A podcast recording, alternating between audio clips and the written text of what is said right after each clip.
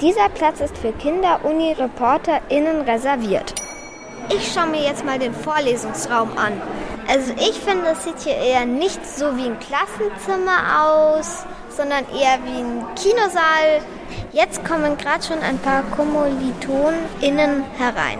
So nennt man die Leute, mit denen man zusammen studiert. Das sind heute in dem Fall Kinder. Ich habe gerade ein Studienbuch bekommen. Ich gucke mal rein. Da steht drin Studienbuch von, da schreibe ich dann meinen Namen, blätter ich mal um. Auf der nächsten Seite steht Vorlesungen. Ich weiß schon, um was es heute in der Vorlesung geht. Das könnte ich jetzt gleich mal eintragen. Das Thema lautet nämlich 3D-Druck im Weltraum. 3D-Drucker druckt nicht Papier, sondern vielleicht irgendwelche Sachen, was die Astronauten im Weltraum brauchen, wie Geräte, könnte der dann drucken. Ich muss jetzt erstmal ganz leise sein, weil die Vorlesung beginnt. Und hier haben wir noch ein Bild von uns zwei, während wir Schwerpunktmache das Apparat Also wir hatten auch Spaß. Spaß darf man nicht vergessen.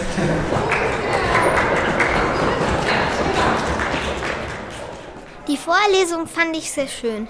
Die Dozenten haben alles sehr gut vorgetragen und man hat aus der Vorlesung auch sehr viele Informationen mit nach Heim nehmen können. Sie haben nämlich selber einen 3D-Drucker gebaut und ihn auch getestet, wie er im Weltraum dann funktionieren würde.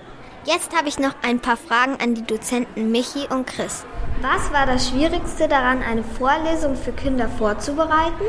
Das Schwierigste daran ist alles, was wir erlebt haben, schön runterbrechen und schauen, dass wir es halt so erklären, dass es eigentlich halt ähm, leicht verständlich ist. Warum habt ihr euch für das Thema 3D-Druck im Weltall entschieden?